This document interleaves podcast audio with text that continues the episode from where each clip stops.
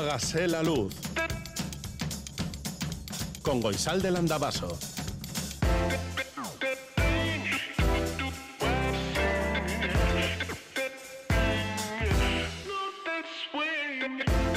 Kaixo, egunon guzti hoi goizeko zazpiak eta bos minutu dira. Larun bata da, zaroko azkenengo larun bata, hoy comenzará la temporada de esquí en Larra Belagua y nos hace especial ilusión ver el manto blanco. Ya sabéis que aquí somos fan de la nieve.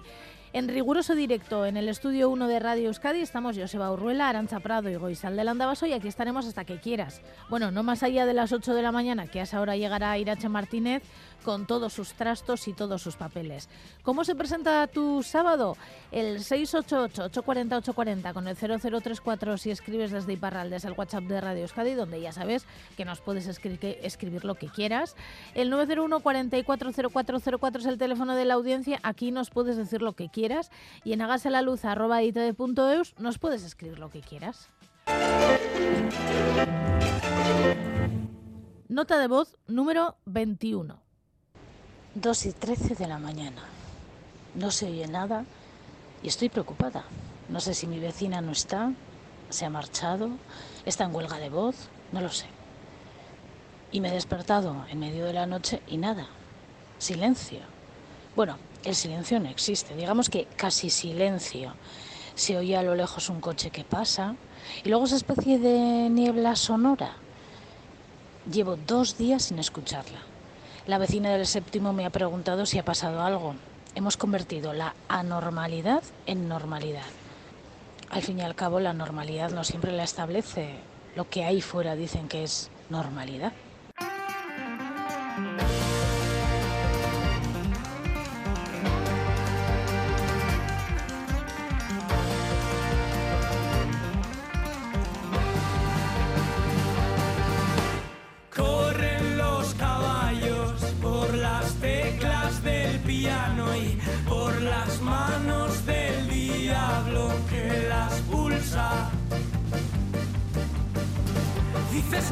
Suena lejos, del columpio al desprecio del suelo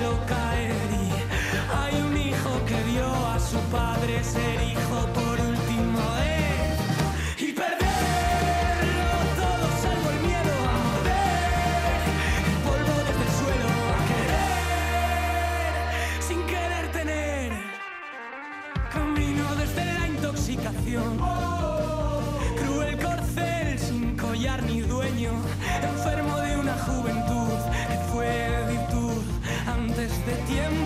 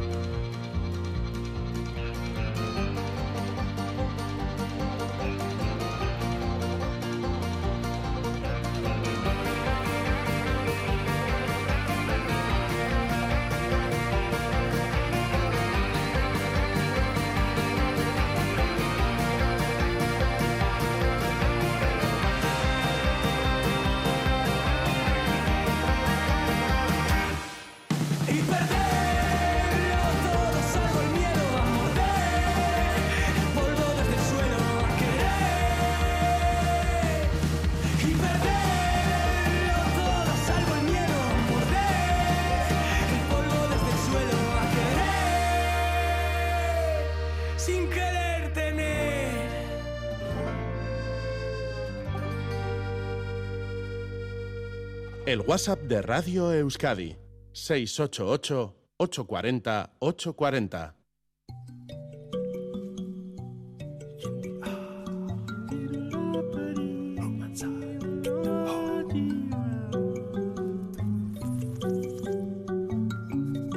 La Pedrada, con Edu García.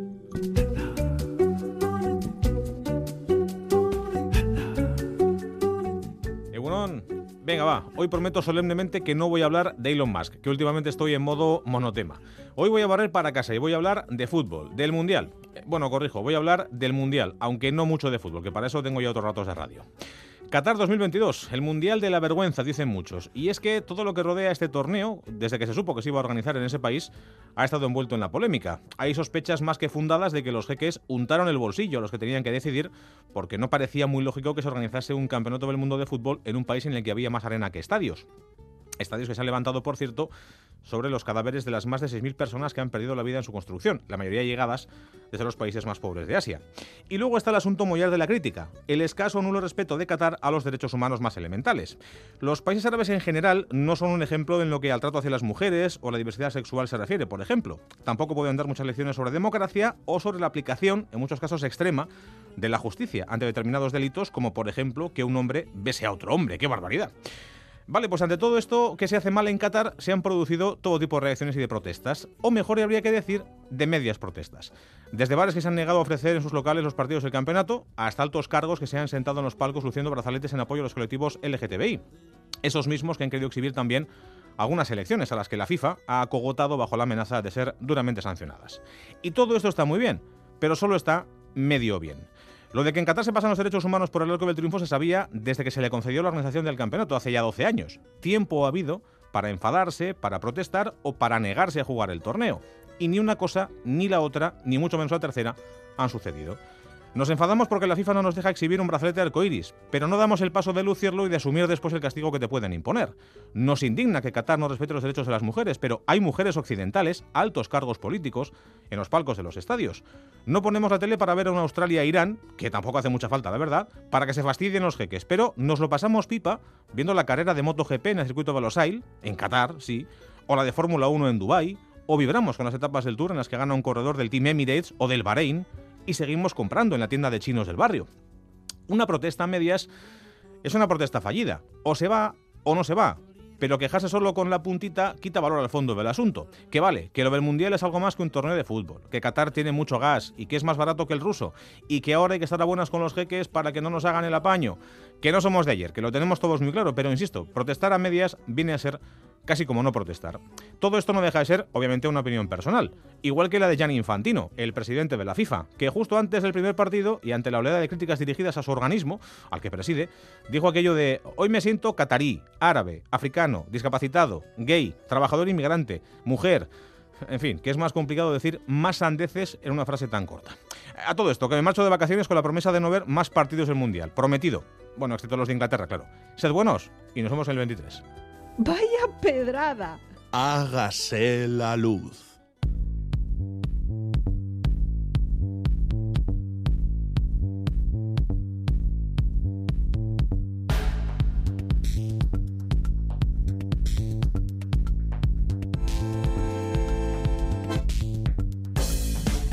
Llegamos a un nuevo capítulo de nuestro Atlas de la Arquitectura. Otra de las personas del mundo de la arquitectura y el urbanismo se acercará hasta Gase la Luz para darnos otra pista de esas que nos sirven para ubicar lugares de interés en el mundo. Borja Izaola es arquitecto, es parte de Green Building Council Spain, una asociación que impulsa la transformación del sector de la edificación hacia un modelo más sostenible. Y sostenible es su propuesta para hoy, la tierra. Borja Izaola, egunon. Egunon, goizaldez, lan. Oso ondo, zu ondo? Bai, bai, venga, venga. Oye, ¿podríamos decir que la tierra es el primer material que se utiliza para la construcción de, de las casas? Pues si hacemos caso a los arqueólogos, sí. También es cierto que mucho antes, durante milenios, construían con fibras vegetales y esas no han aguantado el paso del tiempo pero los arqueólogos han encontrado restos de muros, de, tabiques, de edificaciones, de plazas construidas con tapial, con tierra pisonada, de hace más de 5.000 años, en un montón de sitios, en China, en el Magreb, y hace un mes salió una noticia bastante revolucionaria porque también en América, en, en el actual Perú, se han descubierto restos de ciudades construidas enteramente con tierra de hace 4.000 años. Es decir, que se fiaban de, de, la construcción en tierra porque son partes diferentes del mundo donde hay climas diferentes. Claro, los retos actuales como son transportar grandes cantidades, grandes pesos, porque es difícil construir edificios muy ligeros que duren mucho tiempo. Esos retos actuales estaban también en, aquellas épocas, en todas partes. Y entonces, ¿qué mejor que construir con lo que está a tus pies? El material que estás pisando es el que se convierte en paredes, el que se convierte en elementos decorativos, el que al final define el espacio en el que vives. Pisas y te rodea. ¿Y actualmente se utiliza la tierra como material de construcción? No ha dejado de utilizarse, desde luego, en el mundo. También hace, hace una semana tuvimos el récord planetario de alcanzar los 8.000 millones de habitantes. Pues para más de la mitad, la construcción con diversas técnicas de utilización de la tierra es el modo natural en el que viven y mueren. Y se cierra el ciclo y en aquella época en la que yo estuve en África recuerdo muy bien cómo cuando algunas abuelas morían, en la propia choza de tierra y un pequeño tejado de, paja, se destruía, se echaba al suelo, se enterraba a la mujer y al cabo de 20 años ese pequeño túmulo, ese pequeño montículo de tierra, paja, era un pequeño bosquecillo, estaba lleno de vida, se quitaba eh, los árboles y se construía una nueva casa donde pues, una generación antes había vivido otra persona. ¿Y cómo se construye? ¿Cómo es esta construcción? Porque parece que se ha puesto como de moda, ¿no? Claro, lo que, lo que se ha puesto de moda son diversas soluciones de arquitectura sostenible. Realmente, ¿qué más quisiéramos? Que hubiera una moda de construcción con tierra. Es cierto que hay, hay diversas técnicas y diversas elaboraciones del material base. Se pueden eh, moldear, conformar ladrillos parecidos a los ladrillos cocidos habituales en la construcción, pero sin cocer. Es decir, barro seco en moldes como los ladrillos normales y vas juntándolos en hiladas, igual que los ladrillos, aglomerándolos con más tierra humedecida, con más barro. Se pueden aligerar más o menos mezclándolos con más o menos paja. Se pueden hacer más o menos consistentes mezclándolos con más o menos grava, es decir, piedrecillas. Se pueden estabilizar para evitar que se disgreguen con más o menos cal, siguiendo la pauta de los de los materiales naturales y menos elaborados. La técnica, digamos, más, más natural, que se llama también de la tierra cruda, es encofrarlo directamente mezclado en, una dosificación que hace que esta tierra esté húmeda pero no goteante, suficientemente estabilizada, se encofra y se apisona, se, se aprieta, se, se compacta. E, esa compactación quita las burbujas de aire, lo aglutina todo y por tongadas, es decir, por montones corridos de este encofrado a lo largo del muro en horizontal y en vertical, vas completando ese, ese muro con los huecos que tenga, las curvas o las aristas que tenga y su capacidad portante para después colocar encima la viguería de las cubiertas o de los forjados o de lo que sea. Hay una última técnica que se utiliza también para muros exteriores y para particiones interiores, se conoce más con el término en inglés de COB, que es básicamente mezclarlo con los pies y las manos y coger eh, bolas de tierra más húmeda y tirarla, lanzarla directamente contra un muro ya existente que lo vas completando poco a poco o un entramado de fibras vegetales que vas rellenando, imagínate unos tronquitos, unos palos verticales entrelazados con otros horizontales que vas rellenando por ambos lados con estos montones de tierra humedecida que lanzas directamente con la mano y con la misma mano lo vas extendiendo, aplanando, etcétera. En Malawi, donde yo viví en aquella época que te comentaba africana, eh, esta era la forma de construir y tenía una, una nomenclatura absolutamente preciosa, metafórica, relacionada con la vida. Ese entramado de madera era el esqueleto y esos montones de tierra que lo rodeaban era la carne. Así que el edificio era el mismo cuerpo habitado y habitante que tenemos nosotros. ¿Y esto aguantaría, por ejemplo, una construcción así, con el clima de aquí? Sí, el tapial, que es esta tierra apisonada, o bueno, también el adobe, Evidentemente hay que protegerlo de la lluvia, hay que protegerlo del viento, pero bueno, esa es la función de los tejados, no la función de los muros. Y es conveniente también separarlo un poco de la superficie, de la rasante. El tapial realmente suele comenzar 50, 80 centímetros por encima del suelo para evitar la humedad del terreno y las salpicaduras de la lluvia. También es cierto que a veces los acabados exteriores se mejoran con tierras de mejor calidad, con arenas más de cuarzo, que es más resistente, o incluso, y el gran ejemplo de esto es la Alhambra en Granada, con estucos, es decir, aplicando presión y calor a la capa exterior de este muro de tierra. Los musulmanes, pero bueno, también los romanos 700 años antes, eran expertos cuidadosos en sucesivas capas, digamos, de la más burda, que es el, propio tapial, hacia el exterior y hacia el interior, cada vez más fina, con materiales más delicados y con acabados como el estuco, que es el equivalente más o menos a planchar ese barro, esa tierra exterior, de manera que aparece casi cristalizada, esmaltada. Y eso dura, como está durando la Alhambra, pues eso, 800 años y los que, haga falta. De hecho, la Tierra tiene muchas, mucho mejor comportamiento, por ejemplo, eh, sísmico, es más flexible, es menos rígida que el acero, el hormigón u otros materiales de construcción actuales. Y tiene un montón de propiedades ambientales, sobre todo la inercia térmica, guarda muy bien el calor, pero también transpira, permite que eh, el aire y la humedad se intercambien del interior al exterior, con lo cual no se producen condensaciones y es muy agradable de vivir en, edificios construidos con tierra. Me gustaría que nos hablaras de Ángels Castellarnau. Sí, Ángels es una, es una arquitecta de origen catalán y afincada en Huesca.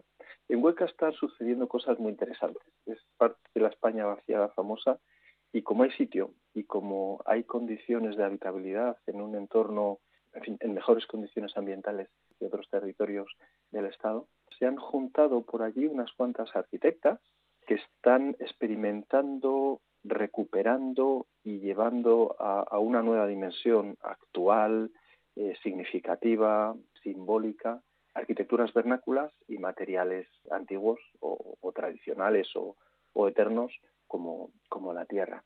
Ángel se ha merecido varios premios nacionales e internacionales de construcción con tierra. Y como estamos haciendo estos programas, este Atlas de la Arquitectura y estos viajes por edificios emblemáticos, quería invitaros a ir a, la Torre del Marqués en Huesca, que es un hotel cinco estrellas, un hotelazo, lo flipa, que parte de una construcción previa y con piedra local.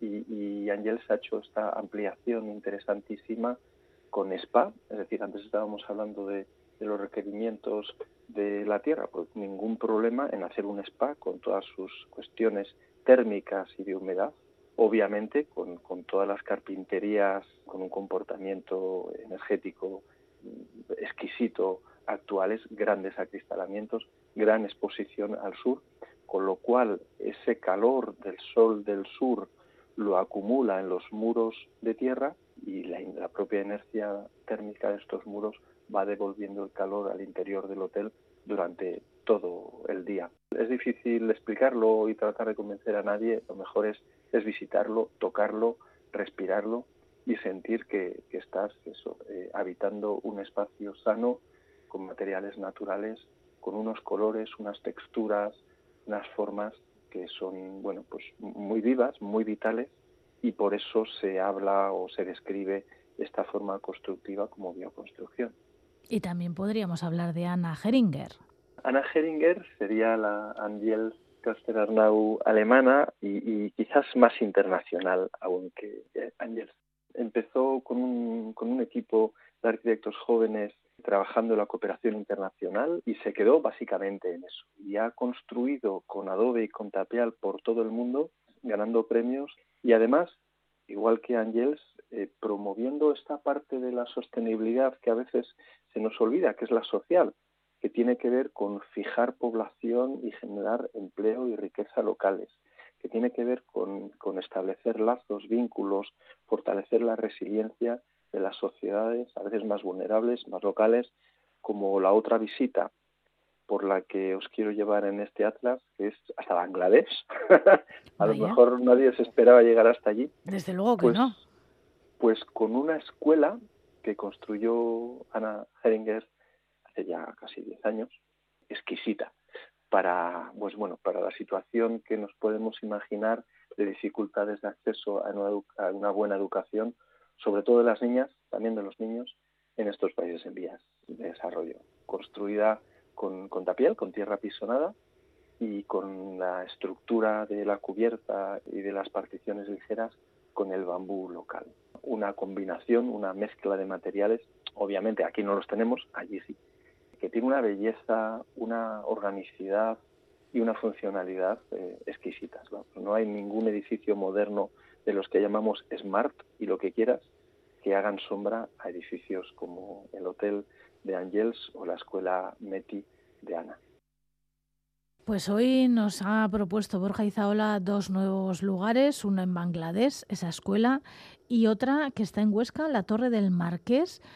Pero también tendremos que terminar este programa recordando a algunos de los estudios de arquitectura que están construyendo en bioconstrucción y con tierra en Euskadi. Los de Bio, Oreca, Cesar, bueno, Bio, un saludo a nuestro compañero Inar que participa en este programa, Arquealbura, los de Vos, los de Biarquio, los de Brizna, etcétera, etcétera. Y muchos que se me han olvidado, disculpad, muchos compañeros que en Euskadi estamos impulsando, llevamos años recordando que la arquitectura vernácula y la construcción con materiales naturales y sanos, lo que da como resultado es lo que buscamos, hábitats sanos y en los que las personas podemos sentirnos a gusto y construir un mundo mejor.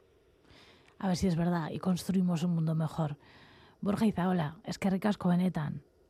Un placer como siempre, Osalde, urrengo arte. Hágase la luz. Mañana sol. Mañana sol y buen tiempo. La predicción en Hágase la Luz. Según Euskalmet, este sábado no lloverá y las temperaturas diurnas serán algo más altas. Eso sí, comenzaremos el día con temperaturas frías en el interior, algunas heladas en puntos de la mitad sur y bancos de brumas y niebla. El resto del día, nubes y claros y temperaturas más suaves, especialmente en la vertiente cantábrica, gracias al viento sur. La temperatura de nuestras capitales en estos momentos son de 7 grados en Bayona, 8 en Bilbao, 5 en Don Iván Egarasi, 7 en Donostia, 1 en Gasteiz, 3 en Iruña y 4 en Maule. Y en otras ciudades hay 11 grados en Roma, 6 en Rotterdam, 8 en Nueva York, 21 en Buenos Aires, 5 en Madrid, 4 en París, 10 en Edimburgo, 12 en Belfast, 2 en Montreal, 7 en Berlín, 16 en El Cairo y 7 en Reykjavik. Hace más frío en Gasteiz que en Reykjavik. Las auroras boreales, pues eh, Islandia, Groenlandia, norte de Finlandia, Suecia, Rusia y Noruega y noreste de Canadá. Ahí bien, por esa zona fenomenal. Por aquí nada, de momento nada y eso que como os digo hace más frío en Reykjavik, perdón, en Gasteiz que en Reykjavik. Las pistas de esquí, bueno, pues hoy comenzará la temperatura, hoy la temperatura, la temporada de esquí nórdico en Larra Belagua a las 12 del mediodía. Se procederá al intercambio de maquillas en el ferial y esperemos que sea una larga temporada. En Aret, San Martín Guarría e Irati Abodi abrirán el próximo 3 de diciembre, la semana que viene.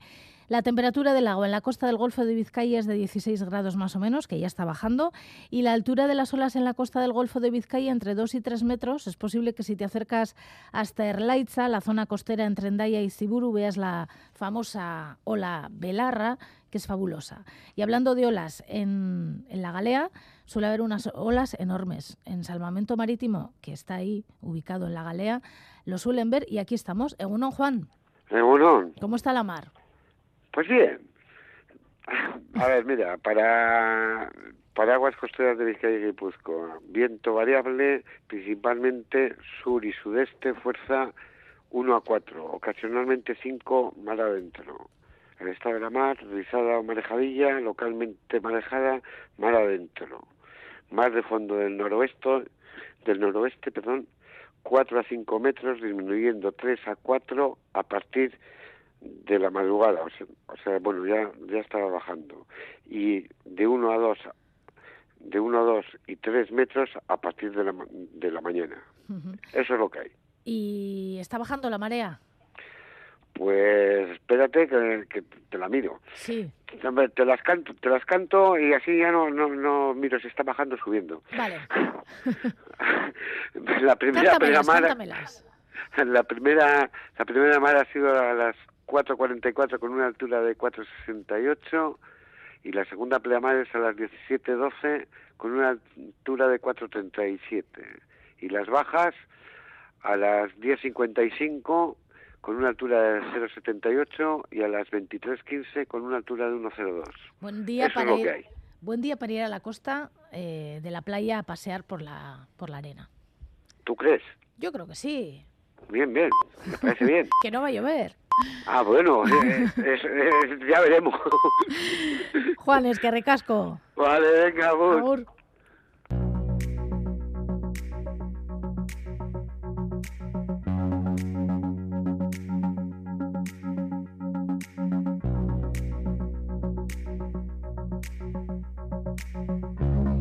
Impunitatea da sexu erasoak ahalbidetzen dituen bazka. Son palabras de la periodista francesa Hélène Devin, que recoge Iparraldeco Itza. Ella, Hélène Devin, venía hace unos días a Bayona para presentar su libro Impunit.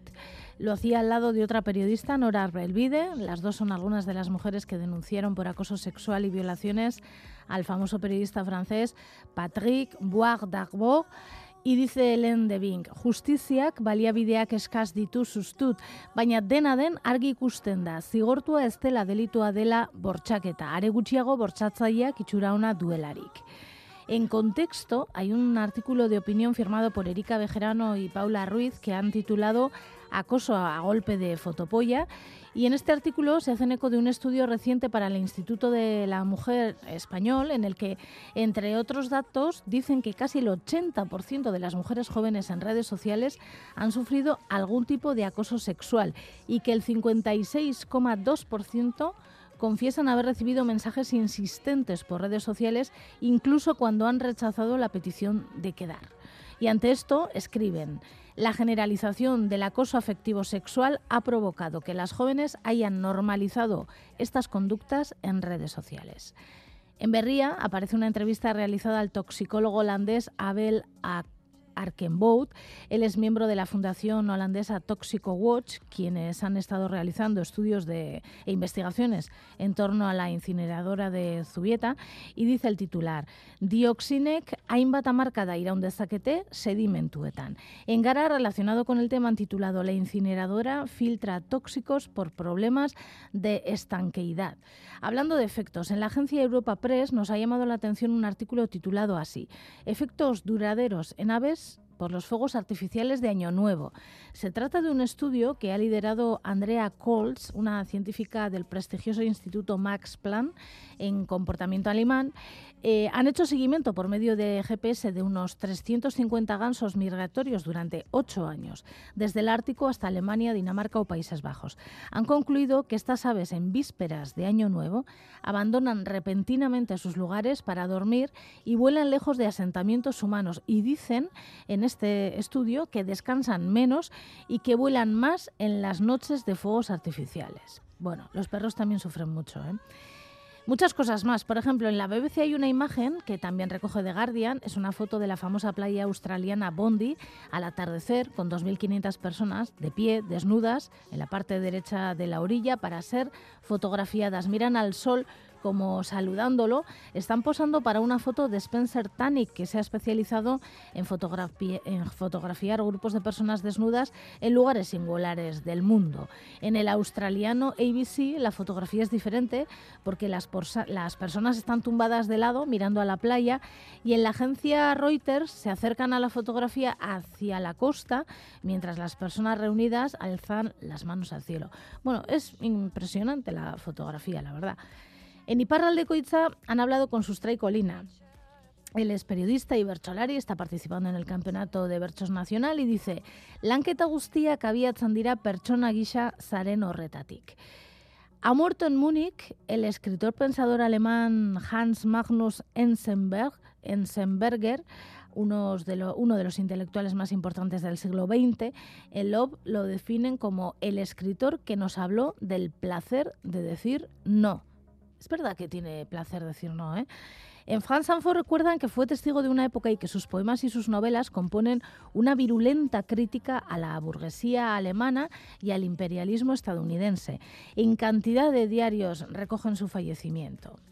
Otro tema, en France 24 cuentan que desde ayer están reunidos en Panamá 183 estados, bueno, bueno, responsables o representantes de 183 estados y de la Unión Europea en la Convención sobre el Comercio Internacional de Especies Amenazadas de Fauna y Flora Silvestres y que han decidido proteger 50 especies más de tiburones amenazados por el tráfico de aletas muy apreciado en gran parte de Asia y en la BBC precisan en su titular tiburones y aves cantoras obtienen nuevas protecciones, también serán protegidas las tortugas de agua dulce y las ranas dentro de esta convención que, está, que os hemos mencionado, que está eh, desde ayer en eh, Panamá.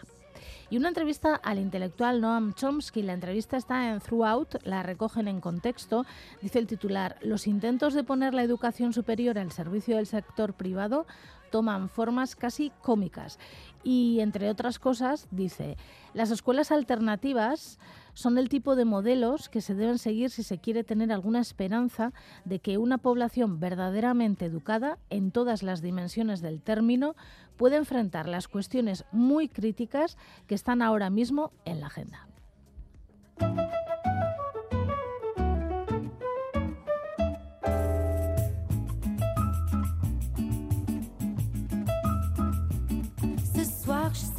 Belle pour aller danser.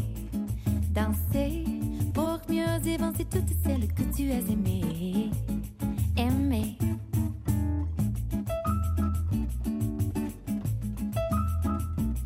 Ce soir, je serai la plus tendre quand tu me diras, diras tous les mots que je veux entendre murmurer par toi, par toi.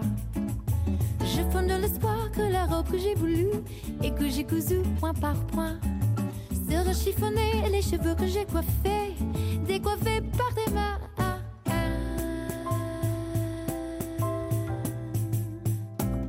Quand la nuit refermait ses ailes, Jésus ont rêvé, rêvé que dans la soie et la dentelle, un soir je serai la plus belle, la plus belle pour aller danser.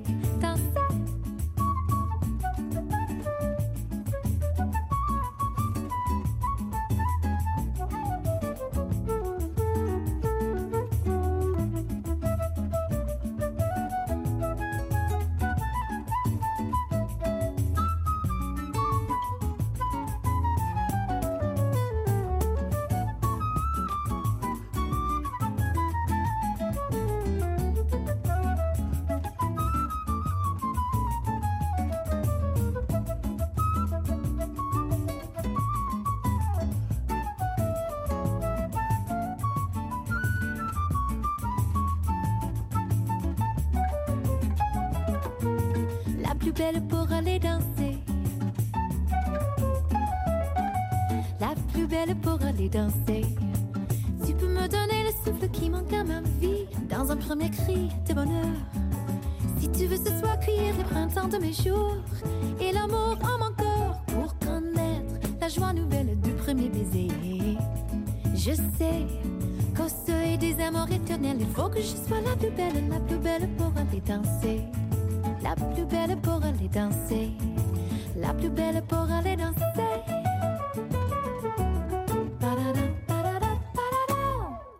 Hágase la luz.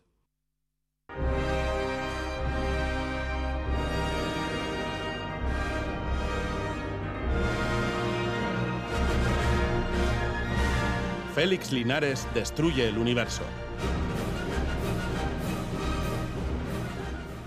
La primera semana del Mundial nos ha dado mucho espectáculo, a veces no necesariamente en el campo de fútbol, también en otros lugares. Debe ser que había algo flotando en el ambiente, quizá demasiados nervios. No es de extrañar. Hay demasiada gente indignada porque el campeonato se celebre en un lugar así. Tanto que luego tuvieron que dejar entrar gratis en un partido Senegal-Países Bajos porque había demasiado sitio libre en la grada. Se ve que el boicot ha sido fuerte. En la tele también. Hay tal indignación que nadie ha visto el partido. Bueno, esto lo estoy diciendo con ironía y como la ironía a veces no se distingue en la radio, les diré que un 50% de los espectadores que estaban viendo la televisión a la hora en que jugaba España estaba viendo el partido. Esto en el Estado. En Euskadi solo un 40%. Poca gente. Además, igual se vio el partido sin ganas o de mala leche, aunque los malvados medios de comunicación se empeñaron en decir que todo el mundo estaba encantado y que, oye, un 7-0. Métete con uno de tu tamaño, abusón. El Parlamento español también ha sido un lugar de mucha agitación esta semana, hasta el punto de que los insultos han alcanzado terrenos desconocidos hasta ahora. Pero de ahí a comparar el lugar con una tasca de mala muerte, ya está bien. Conozco tascas aparentemente poco higiénicas que tienen gente que maneja mejores maneras. Del resto ni hablo porque ya está todo dicho, incluyendo el famoso anuncio del millón de euros basado en hechos reales. Esa tensión se va trasladando a la ciudadanía, a otras gentes, no sé, a Ada Colau, que contestó desabrida a una periodista que le preguntó por la evolución de su estilismo y la relación que podría tener con la deriva de su pensamiento, cuestión muy oportuna para un tiempo en que ha confundido definitivamente la estética con la ética. Ese me pongo lo que me da la gana, ese tono, esas disculpas, la culpa de todo esto la tiene aquella frase que aseguraba que es mejor pedir perdón que pedir permiso un atentado contra las buenas maneras. De aquellos polvos, estos lodos. Ya que estamos de alcaldes, digamos que el de Vigo ha puesto en marcha las luces navideñas con menos aparato que en otras ocasiones, quizá porque ha entendido mal lo del ahorro. Es la energía lo que hay que escatimar, no el espectáculo. Y empezar a encender luces a mitad de noviembre no es forma. Luego le han seguido muchos. ¿Dónde quedaron aquellas advertencias del verano? Nada, en cuanto hemos descubierto que seguimos duchándonos con agua caliente, ya estamos en el gasto desaforado. Por seguir con las ciudades, escruto la lista de las 10 mejores del mundo para vivir y descubro que Canadá sigue siendo el paraíso del urbanita. Tres de sus urbes, Calgary, Toronto y Vancouver, figuran en el top 10. Y eso con el frío que hace allí. Pero dudo de la verosimilitud de esta clasificación cuando veo que Zurich y Ginebra, ciudades que conozco, figuran en la lista. ¿Quién la ha hecho? ¿El aburrido del grupo, que se dedicaba a esto mientras sus compañeros iban de juerga? Y ya que estamos de listas, reviso una de los libros más vendidos en Estados Unidos, en la que Colin Hoover figura en el puesto 1, en el 2, en el 6, en el 7 y en el 15. Definitivamente nos arreglamos con poco. Llegaremos al punto en que un mismo autor ocupará la lista de ventas completas. Total, si son todos iguales, los escritores de bestsellers, ¿no? Pues no, todavía hay clases. Y a todo esto, ¿quién diablos es Colin Hoover? Otras preguntas que se hace mi perplejidad es qué es lo que representan esos 79 neutrinos procedentes de la galaxia del calamar que se acercan a la Tierra y que podrían explicar el origen de los rayos cósmicos. Todas las semanas tenemos alguna noticia sorprendente de este tipo que podría explicarnos algo que no sabemos, pero pasa el tiempo y las explicaciones no llegan. ¿Cuánto tiempo llevamos esperando lo que podría significar el bosón de Higgins? Pues eso, nada. Hay que preocuparse de cosas más concretas. Por volver al Mundial, sabemos la dieta de Luis Enrique. El titular dice que cena todos los días seis huevos, tres fritos y dos cocidos. ¿De verdad? No conocía una operación matemática tan mal hecha desde Blade Runner, película en la que se escaparon seis replicantes y contando contando solo aparecen cinco. El mismo caso. Al menos aquello sirvió para que luego se escribiera una novela sobre el sexto replicante. Contradicciones, de esas que hay tantas en la vida real. A Paolo Basile le han hecho una gran despedida en la que todo el mundo ha hablado maravillas de él.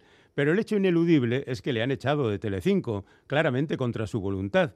Así que no sabemos si su emoción en la fiesta de despedida era porque por primera vez en su vida oía decir cosas bonitas de él o porque estaba pensando que ya les valía a estos caraduras que cómo mentían. No te puedes fiar de los que salen en la tele. Lo dejo antes de que mis jefas me echen, pero a diferencia de Basile, yo vuelvo en una semana. Bueno, igual él también.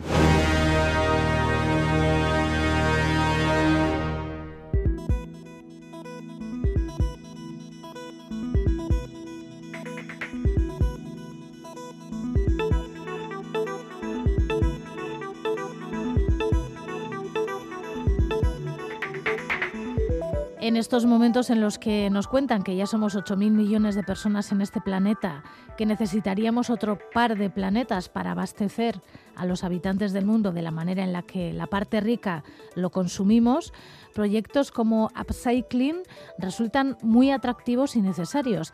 Este es un proyecto que está llevando a cabo ASTI y que va más allá de reciclar y de reutilizar.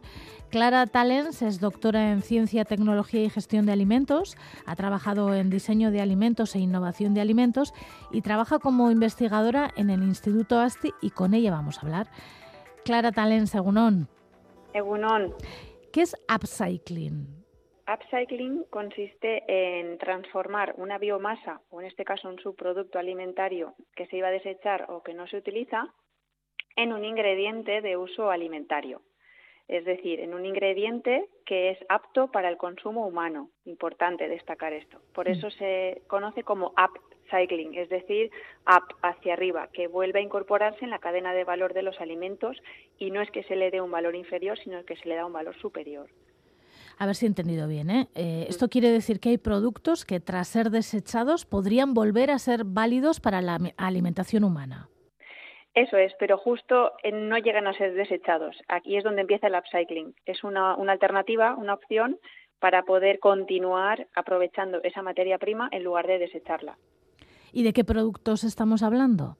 Pues, por ejemplo, estamos hablando de, podríamos contar casos específicos de los subproductos vegetales, de frutas, en los que el perfil nutricional de esa biomasa para que me entendáis mejor, de ese subproducto, que es un excedente de ese proceso, por ejemplo, de la fabricación de zumos, esa biomasa todavía tiene un perfil nutricional muy interesante y es una pena tirarlos cuando podemos aprovechar esos nutrientes.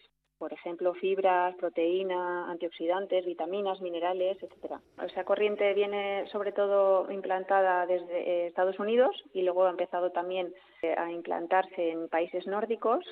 Y bueno, pues como siempre nos sumamos a esas corrientes más innovadoras y la idea es, primero, pues caracterizar ¿no? ese su producto, saber sobre todo en primer lugar que es seguro, seguro desde el punto de vista alimentario, que podemos continuar trabajando con él, luego saber ese perfil nutricional qué interesante es, ¿no? qué contenido tenemos en, en, fibra, en proteína, cómo lo podemos aprovechar. Y luego ya empezaríamos la parte tecnológica en la que eh, buscamos o desarrollamos procesos para estabilizarlo, es decir, rápidamente, para que no se pudra, por así entendernos un subproducto alimentario, por lo tanto está vivo y pueden ocurrir fermentaciones y deterioro. Entonces es muy importante que esas tecnologías empiecen estabilizando esa, esa materia prima. Claro, si te parece, vamos a poner ejemplos concretos para que todos podamos entenderlo bien. Por ejemplo, la piel de naranja. Nos hemos comido la naranja, pero hemos dejado esa piel. ¿Esa piel se podría volver a utilizar? Sí, este es el ejemplo con el que más hemos trabajado desde ASTI. Eh, como pues te podrás imaginar, en las fábricas de zumo el excedente de piel de naranja es enorme y supone un problema para ellos porque llega al punto que hasta tienen que pagar para que se lleven esas toneladas de piel. Entonces, al haber una, necesidad por este sector, lo que hicimos fue desarrollar un, proceso para primero estabilizar esa, esa materia prima, esas pieles, que ya sabíamos que eran sobre todo muy ricas en fibra, y luego poder transformar esa masa en un ingrediente en polvo que se pueda volver a incorporar a un alimento, pues bien para enriquecerlo o bien para buscar pues determinadas funcionalidades, como puede ser espesar o como puede ser hacer eh, bebidas enriquecidas en fibra. Sería una especie de complemento a otros que ya existen. Sería un ingrediente, más que un complemento, es un ingrediente con el que poder fabricar otros es un sustituto como pueden encontrarse en otro tipo de alimentos, pues siempre se utilizan también fibras en polvo, eh, proteínas, vitaminas, minerales, pues en lugar de purificarlas, obtenerlas de otras materias primas que requieren procesos adrede para obtener ese ingrediente, utilizamos una materia prima que se iba a desechar y obtenemos un ingrediente con las mismas propiedades. Claro, y esto haría que se acabara con el desperdicio alimentario por una parte, pero también con, con la tonelada de basuras que se genera. Eso es. La idea es crear esa, esa economía circular con el diseño de, procesos para obtener ingredientes que puedan volver a utilizarse eh, para consumo humano.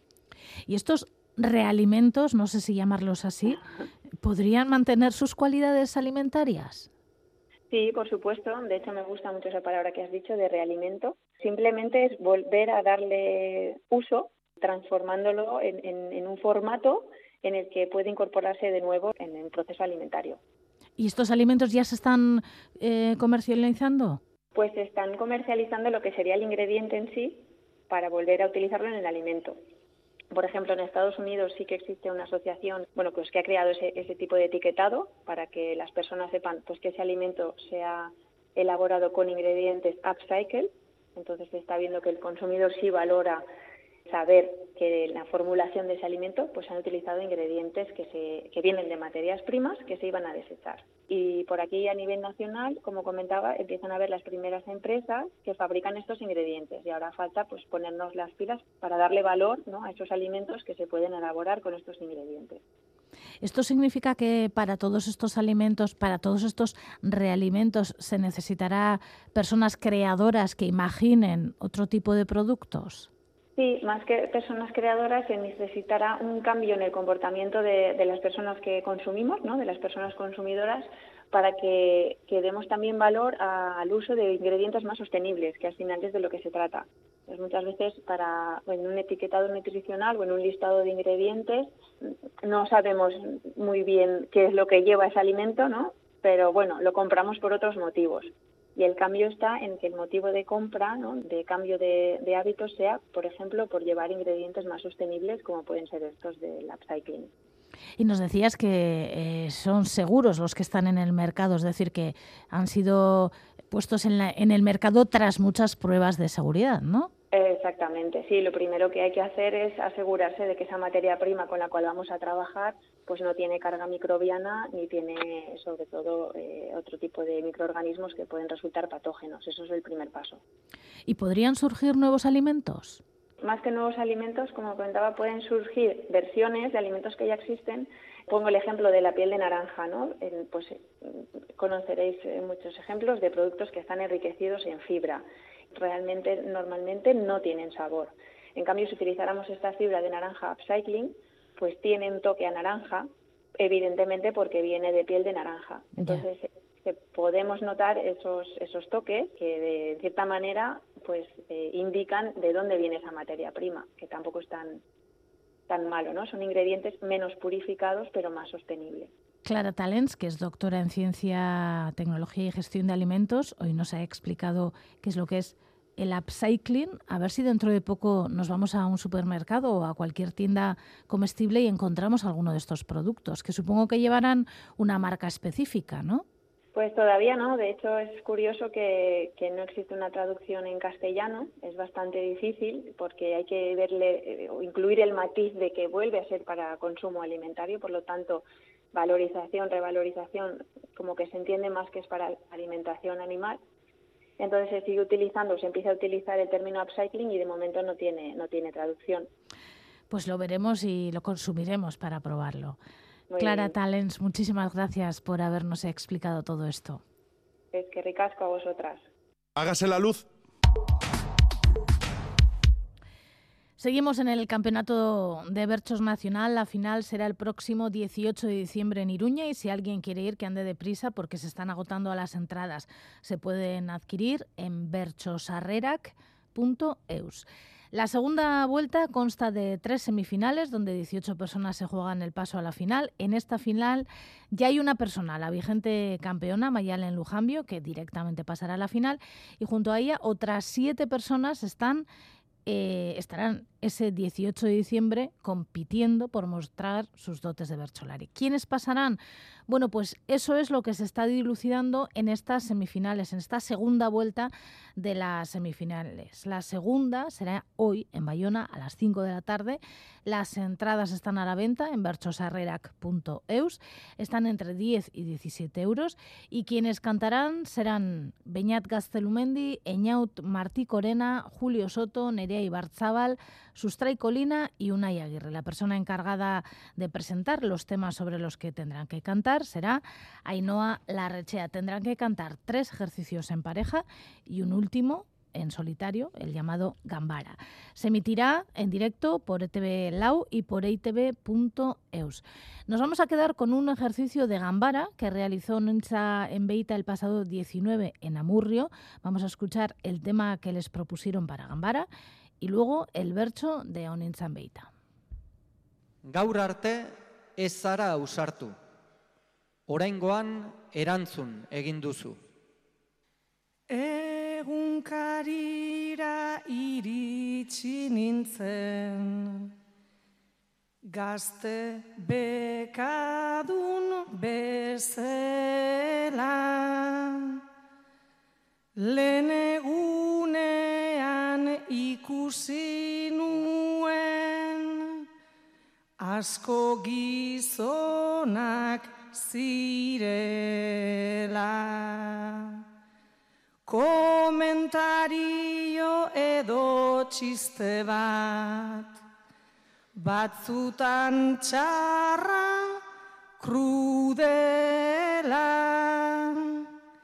Tamin gainari aginkadakit, ikasi nuen horrela. Gaur ikusi dut arlo burua, nire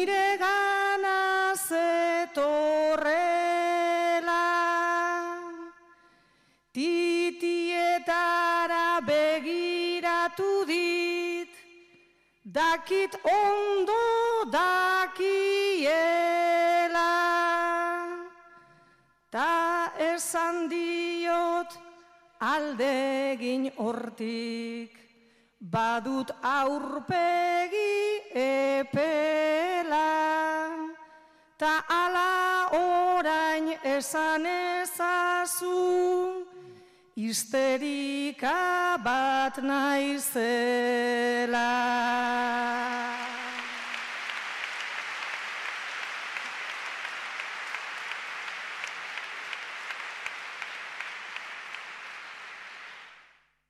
Beti etortzen zara detxulo, nire maira nire gana, nik baino askoz obedakizu, uste zein den panorama. Zuk badakizu goizero zein den, egin behar dudan lana, ta izorratu beste langile on plana. Zuk ez didazu esplikatuko, zer den berez dakidana, ta begiratu begietara, utzi bertan zure fama. Madarikatuko zenituzke, nire aita eta ama, zuregan jasan izan bazenu, zugandik jasan dudana. Gai serioak kontrolatzeko, indarra eta kemena, naiz analizi bat ezin duzun, egin benetan zuzena. Zorbaldartetik begira beti, zara gizon nabarmena, ta ez dakizu beste denongan, sortu oi duzula pena. Jarrera hori izan dadila, gaurkoa behintzat azkena. Ez da eskari bat ez mesede bat, hori da nire ordena. Zuzendaritzan sartu zaitezke, ta esan nahi duzun dena. Nire partetik nik egin baitut, aspaldiein behar nuena.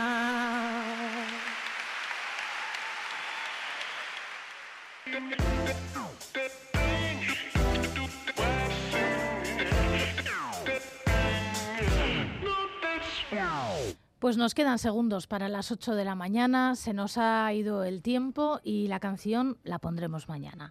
Ya está aquí Irache Martínez con toda la información que pueda reunir en el tiempo que va a tener. La verdad es que muy poco tiempo y a ella también se le va a ir el tiempo, ya veréis. Eh, nada, que volvemos mañana, a eso de las 7 y 5 de la mañana. Bazterretik ibili eta zaindu maite duzun agur. Y se hizo.